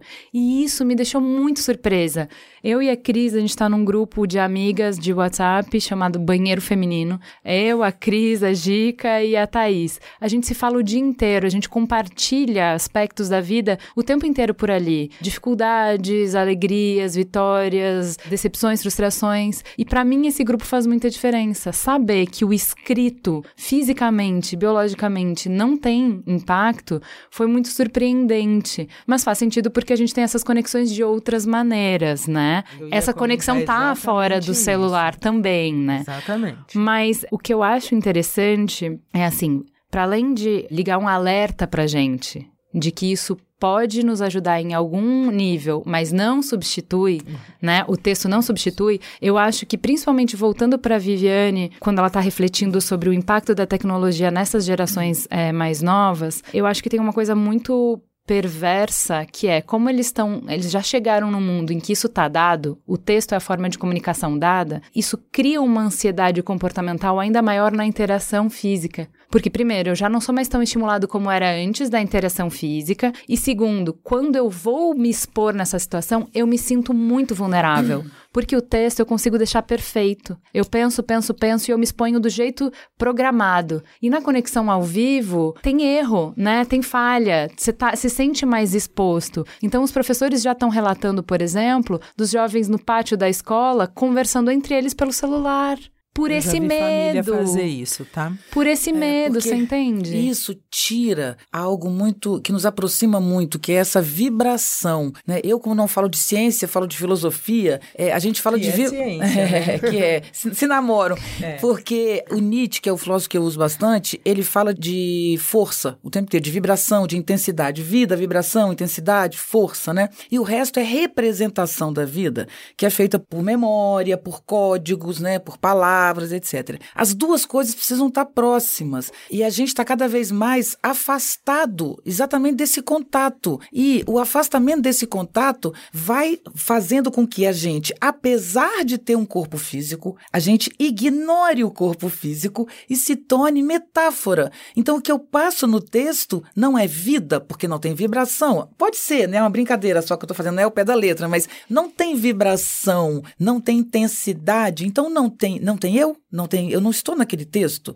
Então é uma troca de código para código. Isso é muito nefasto, isso é muito ruim. Isso não cria a capacidade de lidar com o problema, com o imprevisto. Nós somos seres incapazes de lidar com o imprevisto. Quando isso acontece, a gente fica absolutamente tenso, paralisado. paralisado. Porque, por exemplo, o estresse não é um problema, é um bem o estresse. É uma delícia. Eu vivo estressada e adoro, eu me provoco estresse, mas o estresse não pode durar muito tempo.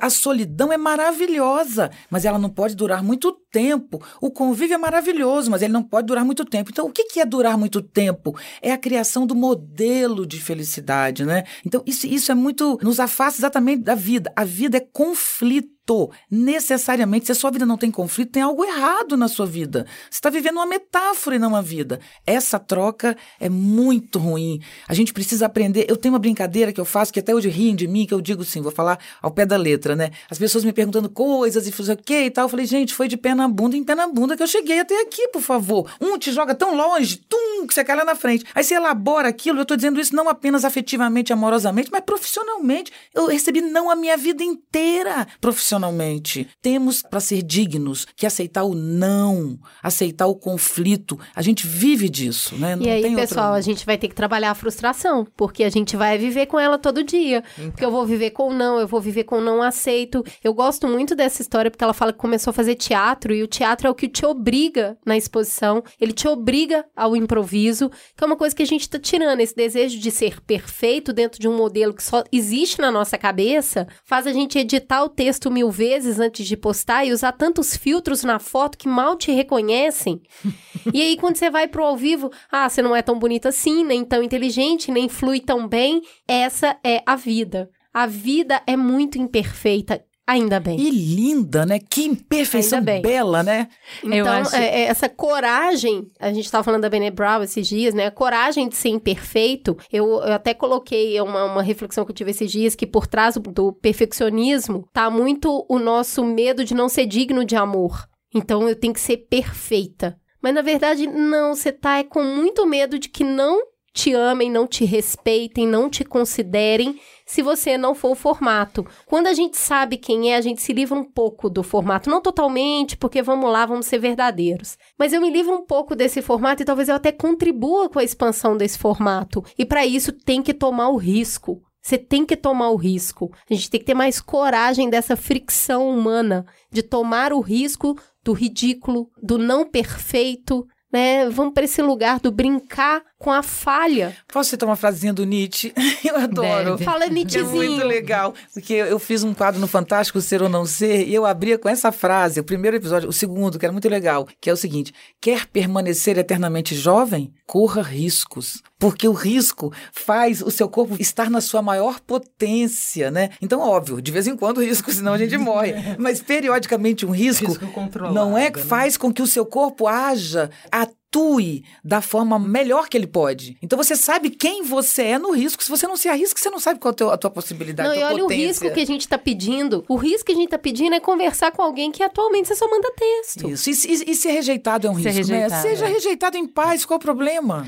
É, então acho que algumas coisas para a gente virar essa chave porque eu acredito empiricamente que a gente está falando com muitas pessoas que se sentem solitárias, muitas pessoas que não se sentem conectadas. Eu acho interessante no questionário para medir, entre aspas, esse isolamento social, esse sentimento que te prejudica. As perguntas são justamente: é você tem alguém com quem contar? Você sente que as pessoas te compreendem? Você tem alguém que te compreende? Então, essa busca humana, demasiadamente humana por conexão. Então, se a gente está falando com pessoas que se sentem sozinhas, como é que a gente faz essa essa virada para reconectar, né? E eu acho que assim, a primeira parte é entender o problema, diagnosticar, perceber aonde te dói. A gente falou tanto tempo sobre a parte física da solidão, da, do isolamento, porque ainda a gente precisa qualificar Ainda a gente precisa dizer: olha, isso não é bom para você. Isso te basta o individualismo? Não, eu me basto. Eu, dentro do que eu acredito, eu me basto. Não, não se basta. Você é um ser gregário. Tá na sua programação. Você não vai funcionar sozinho.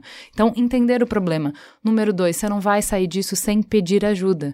Por que ser social? Pedir ajuda pressupõe se expor pressupõe se colocar num lugar de vulnerabilidade. Então, nessa história, ela pediu ajuda em três camadas. Ela pediu ajuda para os pais, ela pediu ajuda para profissionais, foi fazer um tratamento. Ela pediu ajuda num grupo que tirava elas da zona de conforto, que é do teatro, e ela se abriu para ajuda no trabalho, no momento em se permitiu ter outras conexões, ter outras relações. Então, uma coisa que eu acho muito importante num programa de solidão é que a gente fale que é uma chave que só se abre do lado de dentro. Se você se sente sozinho, o conectar-se parte sempre de você. Se você não abrir essa porta, se você não buscar ativamente essas conexões, elas não vão acontecer. É, mas eu dou uma dica junto: nunca abandone sua solidão. Nunca faça isso. Não abra mão da sua solidão jamais. Ela é um ganho. Se você foi isolado socialmente, o ganho que você teve é que, diferente dos outros, você sabe estar sozinho. A gente passa a vida para aprender isso. É fundamental aprender a estar sozinho. O nome disso é dignidade. Quem sabe estar sozinho não faz qualquer qualquer vínculo de qualquer maneira para sair da solidão, não.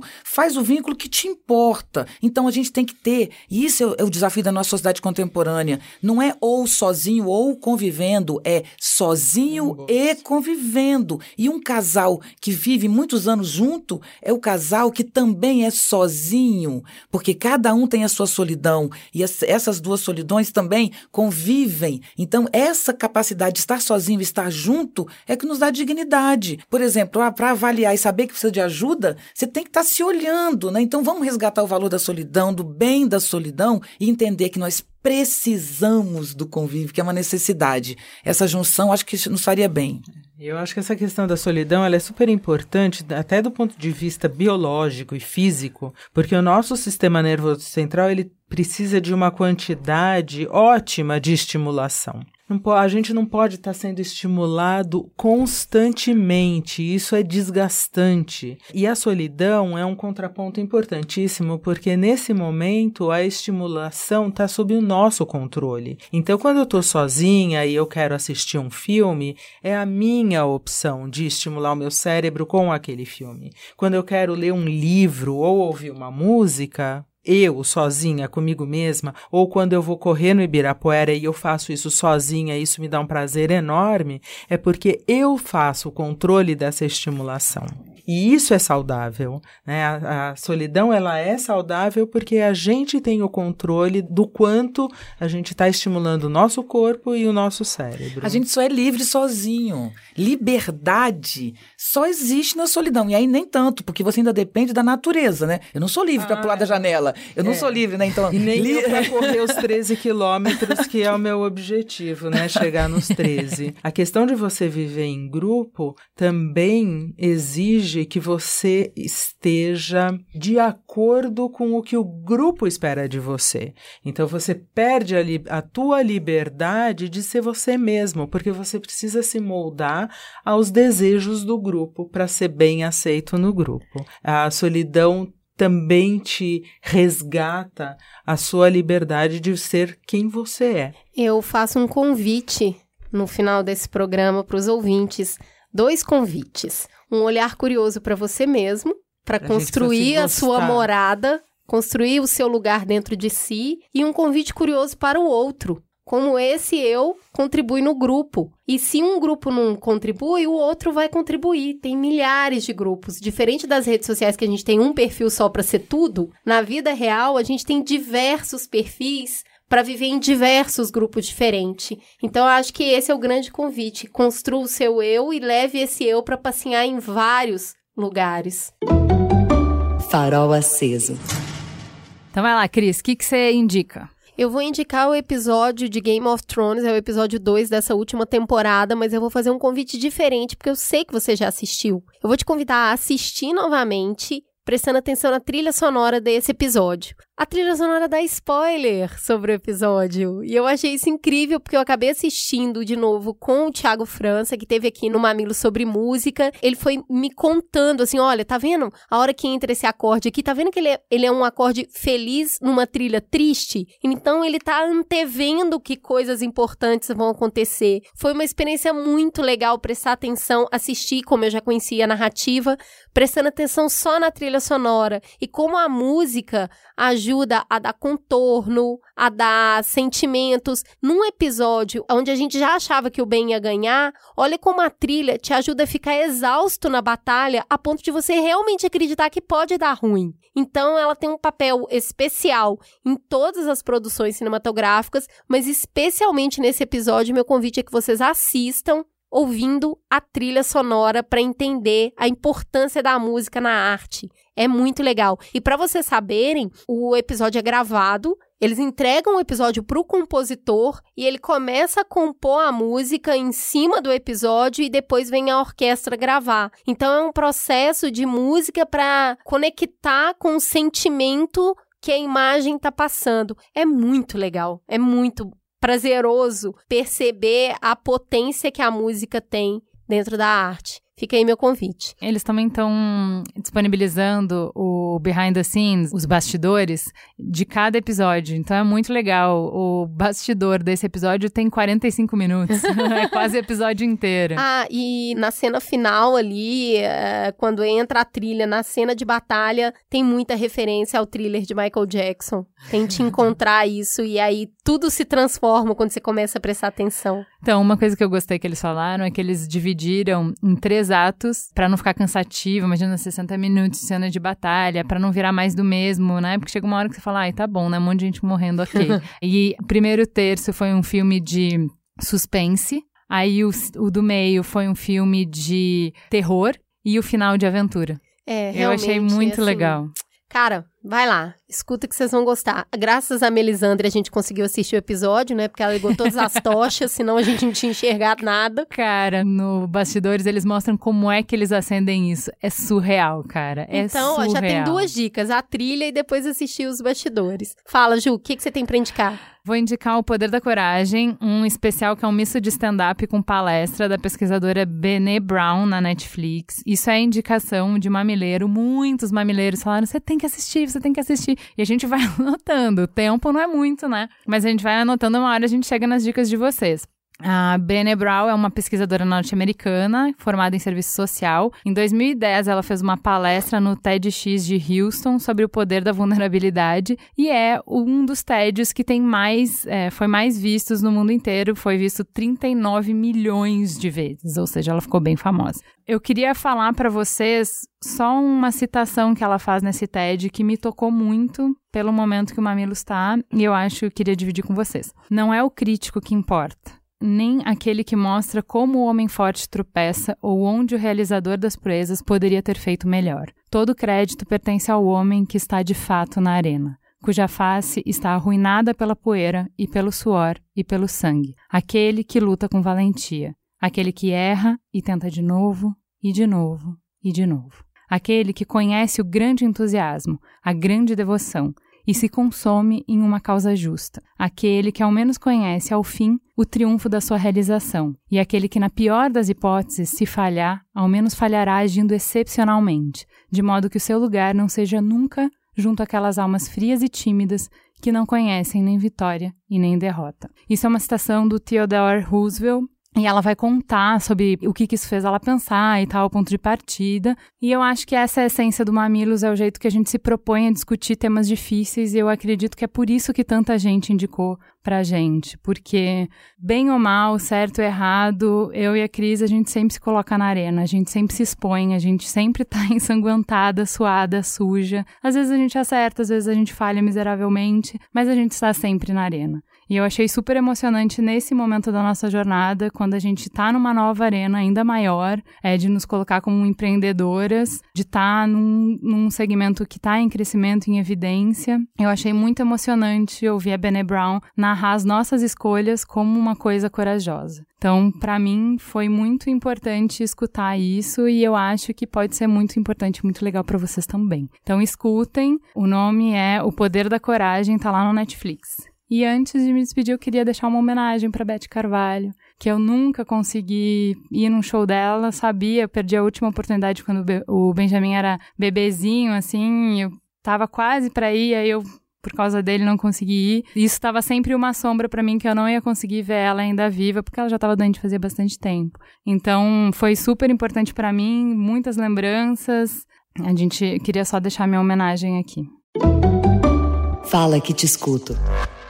Vamos pro Fala que eu discuto? Eu vou começar com o beijo para. Primeiro, eu fui falar sobre diversidade lá no Banco Votorantim. Tem o beijo para Joyce, para Letícia, para Ana Carolina, para Lívia, para Denise, para Tati, para o Gabriel. Tem também um beijo para Lívia e para Andriele. E estive com o Cid do Não Ovo e com o Rodrigo Vizeu, do podcast Café da Manhã, num painel, num evento do IAB, que o Spotify nos convidou para participar para falar sobre podcast. E aí eu tenho um beijo para Flávia, para Gabriela, para Suzy e para o casal fofo Arthur e Rodolfo. E se você ainda não sabe o que é o beijo para, é muito simples. Se você tiver a sorte de um dia encontrar em qualquer lugar, na padaria, no supermercado, no trânsito, no trem, na rua, no restaurante, na escola, onde for, eu ou a Cris, você pode perder toda a sua vergonha, a sua intimidação e seu medo de não saber o que falar com esse quebra-gelo maravilhoso. Beijo para! Você não precisa pensar o que dizer, você só precisa dizer beijo para. E a gente já vai chegar, a gente já vai se abraçar, a gente já vai tirar foto, a gente já vai mandar áudio pros seus amigos e tudo, a mágica vai acontecer, tá? Se você encontrar eu ou a Cris na rua em qualquer lugar,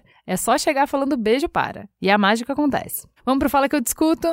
No Twitter, vocês nos seguem no arroba mamilospod. A conversa rola bastante lá. A gente pede ajuda. A gente pede para vocês nos ajudarem a encontrar convidados. A gente compartilha os melhores retornos. Enfim, nos segue lá no arroba mamilospod no Twitter. O Hassani falou... Como eu tô feliz pelo último podcast. Eu, como professor, utilizarei cada palavrinha dessas mulheres e convidados maravilhosos. Hashtag Profinspira. O Bin Stark falou: Tô ouvindo Mamilos com a minha mãe, uma professora, e discutindo os problemas da educação do país. Esse podcast me aquece o coração. A Daniela Silva falou: Enquanto pensamos metodologias ativas, ensino híbrido, PBL e educação bilíngue, ainda há milhões de brasileiros que não têm acesso à rede básica de ensino, cenário real e que merece atenção. Valeu, Mamilos, pela iniciativa. Sigamos todos juntos nessa luta. E o Bruno falou: bairrismo é se emocionar ouvindo mamilos porque descobriu que Pernambuco e Ceará são referências nacionais de educação, aqui é Nordeste. E a Catiele Pereira falou: e é assim que eu inicio meu sabadão, a louca nas redes sociais compartilhando o link do último episódio do Mamilos que me pegou de jeito, do jeitinho que só as donas da Podosfera sabem fazer. Juva Lauer e Cris Bartz, que venham muitos programas sobre a nossa educação brasileira, e ela botou um printzinho de uma conversa dela em grupo de WhatsApp, já recomendando Mamilos, já viralizando o programa. No Instagram vocês nos encontram também no arroba mamilospod toda semana a gente publica a foto dos convidados e um videozinho teaser com alguns trechos da gravação. Toda semana tem gente se espantando que tá explodindo a cabeça de colocar um rostinho nas nossas vozes. Vamos começar com é, o perfil Parentalidade Digital. Poxa, poderiam chamar os diversos pesquisadores das universidades brasileiras que todos os dias e por toda uma vida se debruçam nesse tema. Ouvir sobre a educação brasileira pelo viés de especialistas, como os do Instituto Ayrton Senna e do Todos pela Educação, é enormemente problemático no Brasil de hoje, onde a educação se reduz a números. Aliás, esses especialistas são velhos conhecidos da grande mídia, justamente por se alinhar o seu discurso sobre o que seria uma educação de qualidade, entre aspas. Leia-se mão de obra para o mercado. Tem muito educador bom debatendo educação a partir de um ponto de vista interno. Vale a pena ouvi-los. Gente, a definição de convidado depende de o que, qual é o recorte que a gente quer fazer, qual é a abordagem que a gente quer fazer. Como a gente queria falar sobre um raio-x, mostrar quais eram os problemas, a gente sabia que a gente precisava de um olhar um pouco mais de fora, mais distanciado de quem faz a gestão ou de quem faz o advocacy mesmo, que é o que a gente chama essas ONGs que estão batalhando pela educação. Eu acho que assim, o importante é que a gente, ao longo da série, vá trazendo visões que complementem essa conversa. Então a gente nunca consegue esgotar um assunto na mesa. O que é importante falar é que assim, o que a gente acha que realmente faltou para a conversa ficar mais completa, para o objetivo que se tinha nesse primeiro programa era ter um gestor público, porque fica cômodo a gente ficar tirando pedra na vidraça sem ter na mesa alguém que teve essa responsabilidade de lidar com o orçamento público e com as dificuldades da burocracia e com as dificuldades políticas, enfim, teve que manejar essa estrutura e fazer ela funcionar e que conhece os meandros disso. Acho que isso realmente ficou faltando. No dia da gravação, a pessoa que viria não conseguiu vir, enfim, é uma perda mas para quem gostaria de ver outros olhares, outras discussões, por isso que a gente teve cuidado de falar que é uma série. Então a gente quer fazer um episódio sobre escola pública, por exemplo, para entrar em como é a vida do professor, como é a vida do aluno. Isso é uma parte do recorte, né? Acho que é super importante. A Daiane falou: Me senti representada nesse programa. Sou neta de um analfabeto funcional e uma professora. Meu avô não acreditava em educação e minha avó voltou a estudar e se tornou professora de alfabetização para manter os quatro filhos na escola. Foi com ela que eu aprendi a ler e a amar a educação. Eu rompi a bolha e ganhei bolsa de estudos para estudar arquitetura e fazer intercâmbio na Austrália. Hoje eu moro na Austrália porque me apaixonei por um australiano, mas sinto muita falta do Brasil e vocês me ajudam a entender o que está acontecendo no meu país e a ouvir um português. Obrigada, meninas! Se você quiser falar muito, muito, muito e não cabe em 280 caracteres, você pode escrever um e-mail, mamilos.b9.com.br. Eu vou começar com a Jéssica. Oi, meu nome é Jéssica, eu sou ouvinte do Mamilos há alguns anos, mas nunca escrevi para vocês. Até que eu vi esse episódio sobre educação e vim deixar um pouco da minha experiência pessoal. Eu estou fazendo estágio supervisionado no ensino fundamental 2 em algumas escolas da rede pública da minha cidade. E confesso que as primeiras semanas de estágio me levantaram muitas dúvidas sobre o que, que é essa educação, visto que parecia que não existia um propósito naquilo. Na minha opinião, o principal problema é que não há um projeto de educação. E as partes, professor, aluno e gestão pedagógica, não dialogam, elas cumprem papéis isolados. Em uma ponta, a gente tem alunos desinteressados, porque os estímulos e interesses mudaram nessa era tecnológica. Porém, as escolas ainda oferecem aquele ensino tradicional, por não ter interesse ou condição de oferecer outra coisa, seja na forma de recursos ou de formação. Só isso já é um recorte, só isso já é um programa. A gente falar sobre o que, que a gente está ensinando, como a gente está ensinando e como é que a escola pode responder às necessidades dos alunos e ao mundo que eles vivem, né? Isso é uma conversa já um mamilos inteiro. Em outra ponta, a gente tem professores totalmente desmotivados que têm que fazer mágica para, com poucas horas de aula que ele tem disponível para a turma, conseguir dar toda a matéria indicada pelo livro, disciplinar a sala para conseguir dar aula e ainda dar as avaliações. Com isso, pela falta de recurso, pelo desgaste emocional de lidar diariamente com uma sala desmotivada, cheia, indisciplinada e pelo pouco tempo disponível, poucos se arriscam a fazer algo mais além de cumprir seu papel. Nesse contexto, vejo os professores se relacionando através dos problemas que têm em comum, que é o que os une, principalmente nesses tempos que eles se sentem totalmente desvalorizados pela sociedade. Olha só, isso aí já é outro episódio. Profissão professor. Eu acho que a gente tem que super fazer esse episódio, por exemplo. A gente trouxe uma época lá no início do Mamilos, no Mamilos de Educação, eram duas professoras na mesa. E aí a gente teve um pouco dessa conversa, mas eu acho que assim, a gente já mudou muito em quatro anos, né? Como a gente faz o programa e tal. Acho que é muito importante a gente fazer um profissão professor. Na outra ponta, a gente tem uma coordenação que não tem projeto e que não constrói um projeto com os professores, até pelo fato deles darem aula em várias outras escolas e terem pouco vínculo com cada uma delas. Porém, no final do ano, a direção vai fazer pressão para os professores passarem os alunos de ano para não diminuir os índices da escola, o que é um desrespeito com os professores e com os próprios alunos. Devido a esse fato, alguns professores defendem o fim da avaliação, inclusive. Nessa conjuntura, parece que assim como a meritocracia espera que o pobre seja incrivelmente forte e enfrente as dificuldades para ser rico um dia, o que se espera dos professores, infelizmente, parece ir no mesmo sentido um professor super-herói. Por mais louváveis que sejam as ações de alguns professores que conseguiram ultrapassar todas as dificuldades da sua escola para conseguir educar, esse não deveria ser o esperado mas sim que essas dificuldades não existissem. Afinal, as boas ações devem ser fruto de um projeto construído e abraçado em conjunto por todos da escola e não condicionados à perseverança de alguém.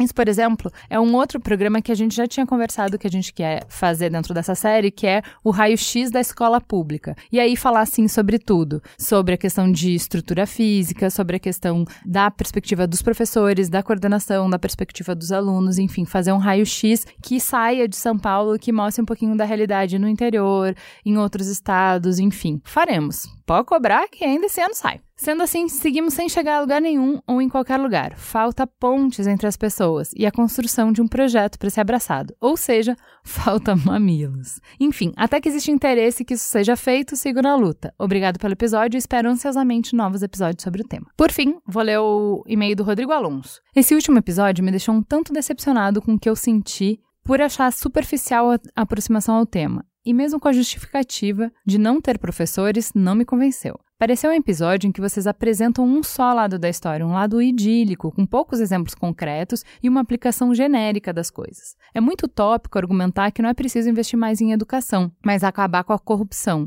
Sabe, educação é agora, como a Inês disse a respeito de como identificar os alunos fora da idade correta. Os anos passam e passam depressa. Quem não é adequado ao modelo proposto de educação por nosso atual sistema entra numa bola de neve nas séries seguintes. E como vocês esperam que a corrupção se combata em um governo em que dia após dia tudo que temos notícia é o escândalo de corrupção e falta de transparência? É correto dizer a um aluno de escola pública que passa por dificuldades que ele só não terá acesso a uma educação de qualidade porque há corrupção? Acontecendo? E o teto de gastos? Ele consegue acolher, por exemplo, os 2,87 milhões de bebês que nasceram em 2017 apenas com a inflação? Se o problema é dos atravessadores que concentram a corrupção, por que não criar vínculos entre o MEC e os professores? Fundos para projetos diretos de diretores e professores, grupos de estudo, reformas de escola que não passem por Estado, município. Vincular a produtividade seria sempre promover uma falsificação dos dados. É inútil. No momento em que estamos, concorrer entre salas de educação pública com mais de 40 alunos que jamais conseguiriam formar sequer um semicírculo porque a física não permite. Os problemas da democracia, corrupção inclusive, só serão solucionados com mais democracia. Precisamos de acesso mais direto aos recursos, mais prestação de contas, mais fundo de educação socorrendo diretamente à escola e os professores. Lá é onde a educação acontece. Os debates cabeça precisam acontecer, mas a gente não pode abandonar as gerações dos próximos 20 anos porque as anteriores fizeram escolhas muito erradas. Enfim, mais investimento e mais mamilos sempre. Se for só para pagar boleto e juros da dívida do país, a gente assume a mediocridade do agora e abre mão da existência de um futuro. Um abraço de quem pensa todo dia que se tornou o cara que o olho treme. Esse meio só existe porque nele existem vocês. Gente! Ah, a gente não aguenta, esses são os nossos e-mails preferidos. O e-mail era muito mais longo do que isso, eu dei uma resumida para poder ler no ar, mas assim, é muito legal quando vocês discutem, debatem, argumentam e tudo com muito afeto e com muito respeito e com muita empatia. A gente pode discordar das pessoas que a gente ama. Que coisa mais linda e maravilhosa, Rodrigo. Muito, muito obrigada. Hoje a gente fica por aqui e a gente espera que vocês mandem mais tweets, mais comentários no Instagram, mais e-mails, falem com a gente, a gente produz esse conteúdo para conversar. Até semana que vem.